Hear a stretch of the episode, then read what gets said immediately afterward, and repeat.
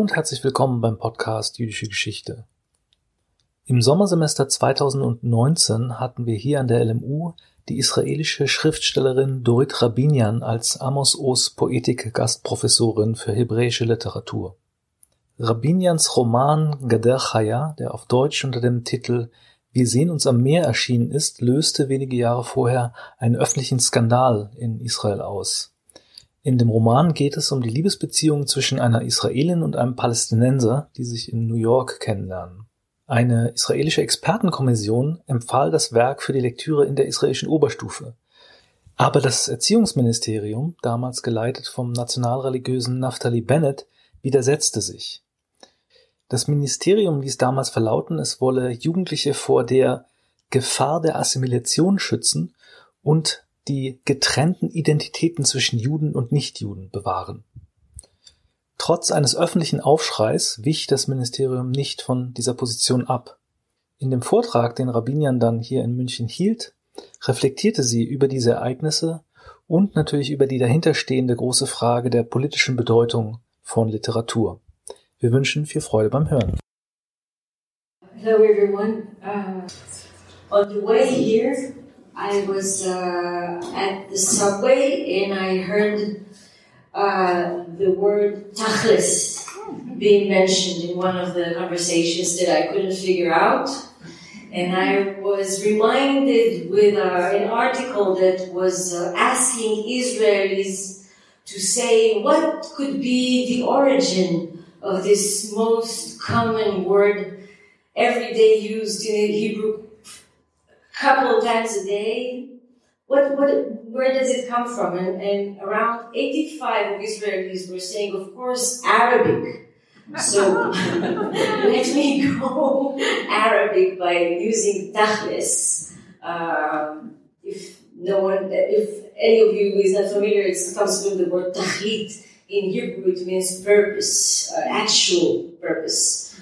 Uh, uh, and it was uh, it has this uh, version in Yiddish turned into Tachlis, from Tachlit to Tachlis, and Hebrew language use it because it wraps up so much of the Israeli identity so well. We're very Tachlis. But before we go Tachlis, let me just um, uh, contribute um, the memory of uh, Amos Oz who was for me uh, an adopted uh, literary father. And uh, to tell you that when my recent novel, uh, Wir sehen uns am Meer, was published in, in 2014 uh, during summer, uh, it was uh, the summer of what uh, later known as to be the war in Gaza, Tzuk in that year, five years ago, Israel, exactly now, in July 2014, we were in a state of war, and Israel, as much as the Gazans, of course, I, I, I don't uh, need to say that when the Israeli army um, was uh, invading Gaza again, after it had withdrawn back to the uh, borderlines of Israel in 20, uh, 2006, uh, I had published a novel that discusses a dialogue. I was suggesting a story that reinspects the way we, su- we suppress the fact that we are surrounded by neighbors and we don't exist in the Middle East in this oblivion that this administration that runs Israel for more than a decade is trying to convince us that we're by our own in the neighborhood. I was suggesting a story about a relationship a story about recognition of the other and knowing the other from within, not from the outside, not through the news, not through the stereotypes, not through the way that the government wants to convince us that there are only goods and bads in this story, and we monopolize the goodness. And it's so, and this dichotomy is uh, false. I was suggesting that is false. Later on, the consequences of this suggestion is had turned into a turmoil, into a political scandal. But that, back then, at the early days that my novel was published, two weeks into the war, I received a, no, a letter from Amos Oz, who had written me in his tiny handwriting, uh, uh, very generous and very much of uh, encouraging words of his, and uh, it, it, uh, you must you must imagine how meaningful it was for me. Uh, and he was uh, I, I, won't go through the detour of uh, avoiding compliments to myself. I'll just say that he was closely reading my work, but he didn't mention all those hellos that I've sent him. He was enjoying my story and he was interpreting it, but he was not saying, Oh, here you had echoed me. And here I see that I influenced you. And here I see this book and that book. And I was like, of course, he needs to know of how significant his work was for me. So I wrote him a letter back actually that's it's not absolutely true because I don't let, write letters, I write emails. So I asked for his email and I wrote him an email saying, uh, Did you notice that above the acquaintance of my characters, Liat, the Israeli, and Hilmi, the Palestinian, in New York, uh, rises above their meeting, rises this meeting of my Michael between Michael and Hannah Gonen. How come I there there there are those uh, nuances that I poured in?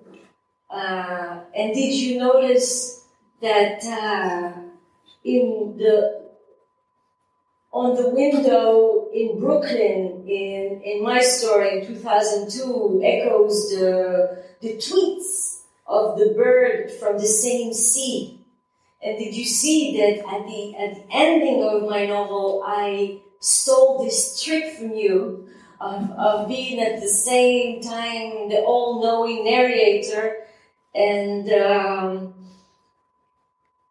guessing point of view because in uh, in his work, uh, A Tale of Love and Darkness, Amos Oz is guessing his father and mother's conversation before he was born. So I've taken this trick and had planted it into my narrator's Israeli narrator when she's uh, guessing her uh, uh, uh, lover's, her Palestinian lover at the time that he's in north of Ramallah and she has only this point of view of trying to tell the story from a, a, position of not knowing it all. Anyway, I wrote him all this. Did you see this? Did you do that? And he said, wrote me back again, and he said, "Of course I did. of course I did." and he's uh, he was uh, in a way adding this uh, sentence that was so uh, generous, saying, You echo your authors as much as I myself in my writing am echoing my authors. So, uh, yes, it's, literature is so much about this. It's about the fact that you can uh, keep on singing individually and tell your own st- your own tale and try to decipher this question of who am I that rises above all the libraries and all the languages, this self-investigation laboratory that every desk of an author is. uh, trying to uh, formulate one answer each book for this uh, most particular private question, but ultimately answers a much more universal uh, quest of having the human existence uh, formulated, phrased, put into words.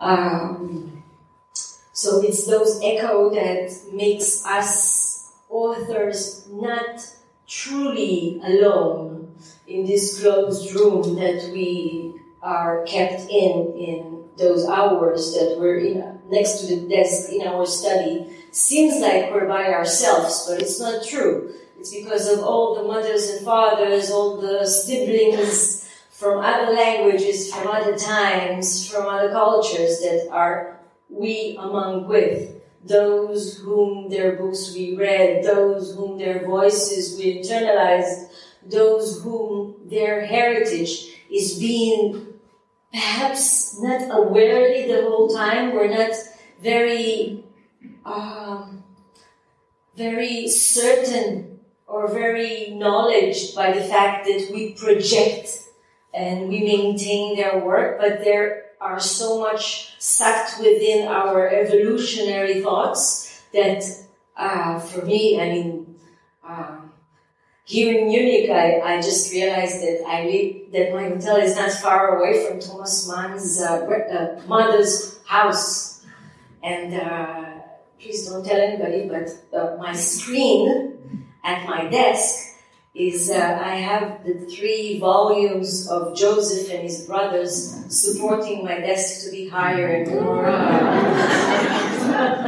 Because and, and this is because I want him next to me. I want Thomas Mann's work and this absolutely canonic, absolutely classic work that I cherish for being not only the most exquisite tale of literature, but also a universal human gesture done in a time when human gestures were lacking so much.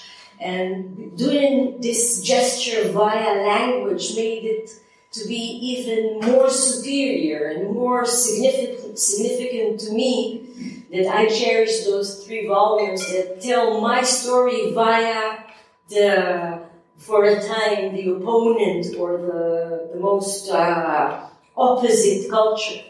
And that was, that is so um, important for me uh, as, a, as a human.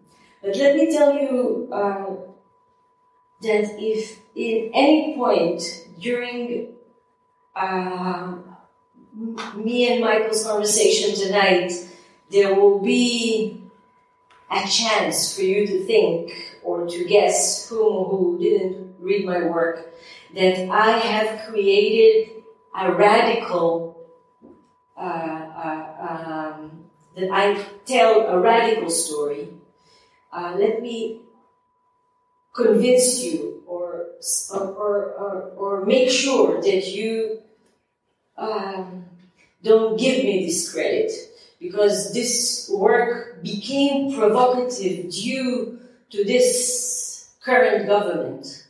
It's to do with the fact that Israel is run more than a decade by a regime that has very much the interest of radicalizing empathy. And this is what literature suggests. And this is what I was doing. For six years of writing this novel, I was very delicately and very um, precisely, like an artist of literature does, trying to formulate a story that would be gentle. This work is not a material for scandals, so I, so I thought.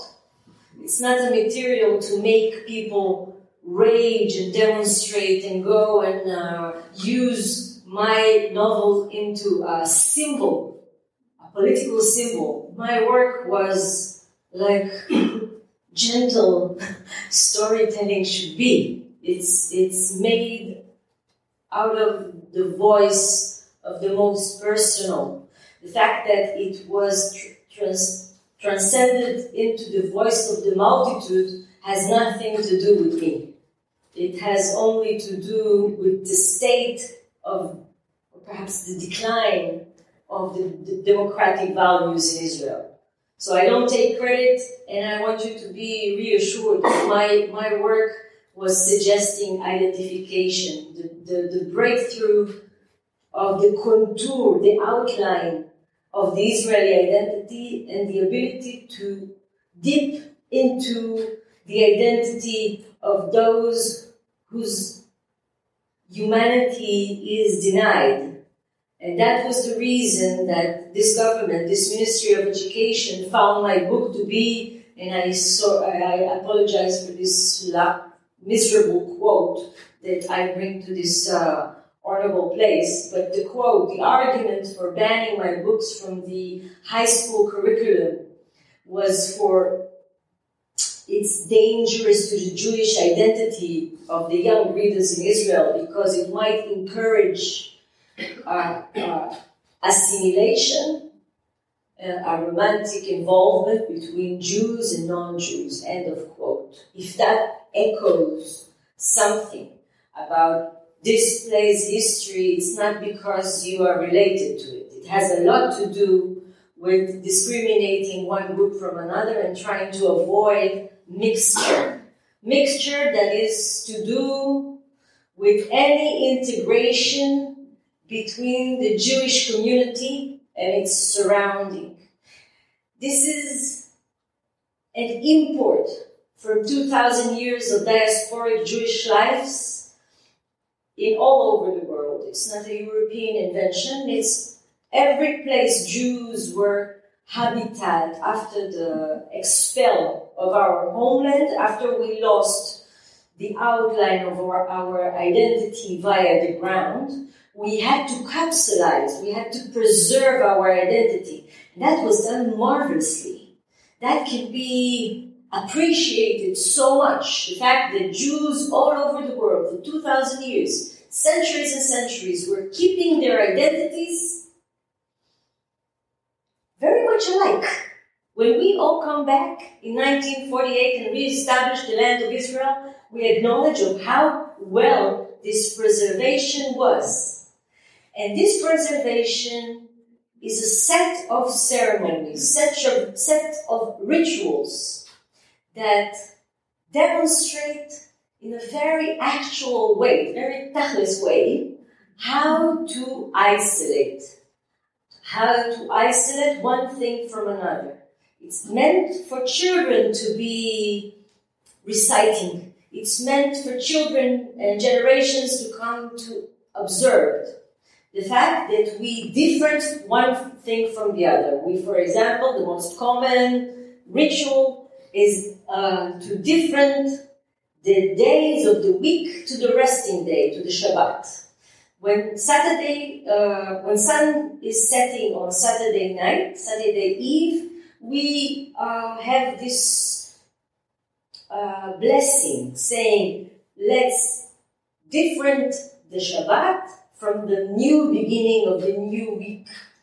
We separate dairy from meat. We don't mix dairy and meat. We have all those uh, rules according to the book of Judaism as it was uh, um, evolved in the diaspora, the halachic ways, it says that an ox and a donkey shouldn't work at the same field. It may sound ridiculous it's a little bit ridiculous. We shouldn't wear a shirt that has both linen and cotton at the same shirt. We cannot mix any element, all those uh, uh, separation between sacred and, and secular, between pure and impure, all those, there, there, there, there's a whole book that, that teaches how to isolate one thing from another, and all it comes down to one thing how to not mix with the culture and with the religions that Jews live among. How us as a haunted minority among different cultures and different religions keep to ourselves and don't get involved, romantically involved, and we don't lose our members via marriage, via um, romantic involvement.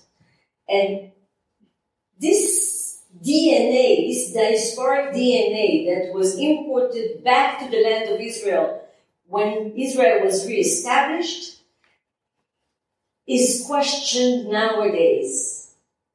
After 70 years of sovereignty, you would expect that this fear of being devoured, of being lost somewhere around the globe as a community, as individuals, would be somehow anachronistic to the fact that we are now the landlords of our lives. We control our faith, our future. We don't need all those diasporic anxieties of being subsumed, of being taken by those who surround us, those who host us. Now we're no longer haunted because we have this strong army to protect us. We, our identities, uh, perhaps,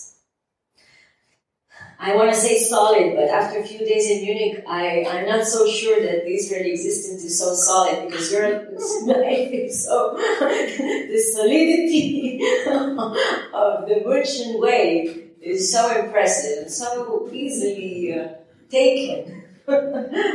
um, It's not only the Minister of Education of uh, 2014, five years ago, who was uh, Naftali Bennett, who was responsible for those arguments, those ridiculous arguments that were manifested in the report by the pedagogic, pedagogical uh, um, committee that had found my book to be dangerous to the Jewish identity. Very recently, two months ago, it was the current Minister of Education, also right wing, also religious, but so fresh in this position, who was uh, causing a whole new scandal saying that assimilation of Jews um, with non Jews and I again apologize for quoting such an outrageous quote, is the second Holocaust. I guess that he was missing some of history classes to understand what Holocaust really means. But in a way,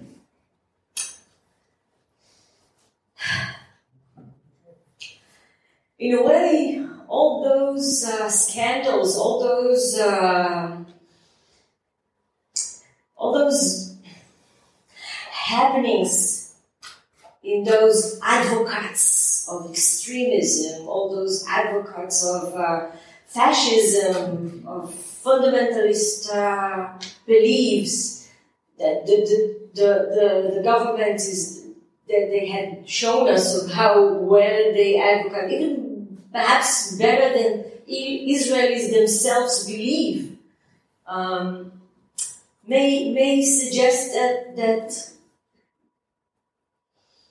this fear of, uh, of having our Jewish identity lost is still more accurate than we would like to acknowledge.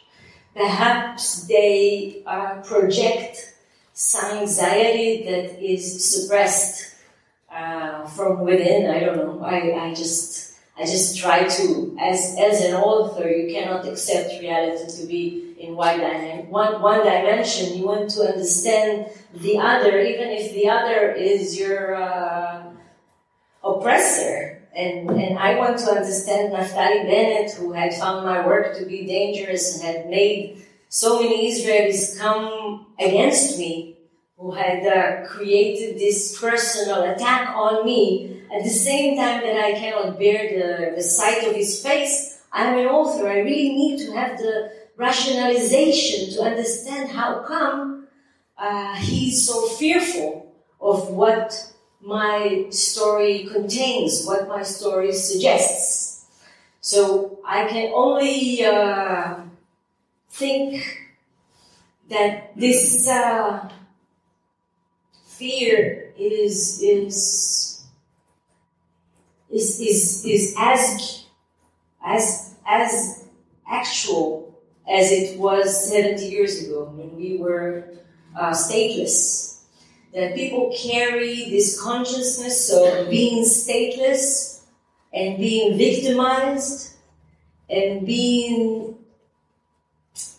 in danger of being lost, although they run the country, although they're the most dominant, most uh, strongest entity in our neighborhoods. It's as if when the bully goes in bed at night, he shivers. You cannot, uh, you can take perhaps the diasporic fear.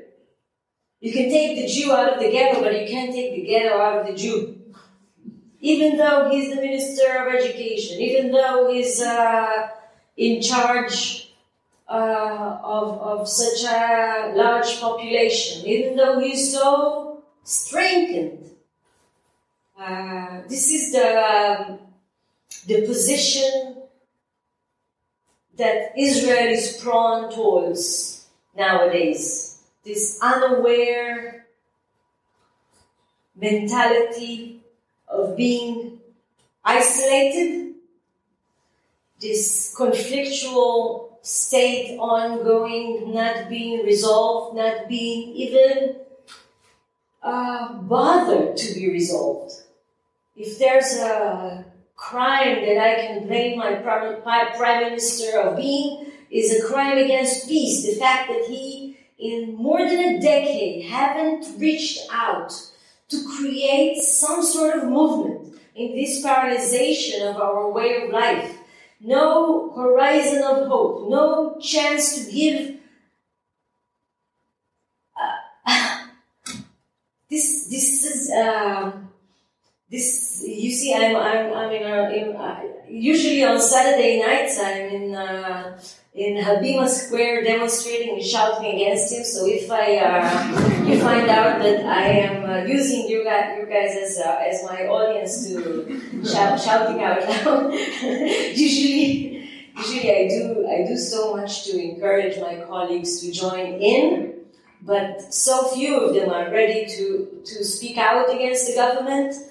And, but I myself, since I have nothing less more to, to, to lose, I became the most courageous one, not because I'm so brave, but because I was um, officially declared as the, the, the, enemy of the state. So at least if I am, if I am such a hostile character towards this administration, so let it be it.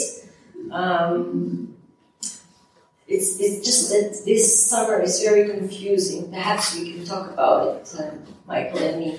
The fact that we had the elections in April and September is going to, we're going to have the, the second election in, in one year and probably very much according to, to the polls, we're going to have the same result.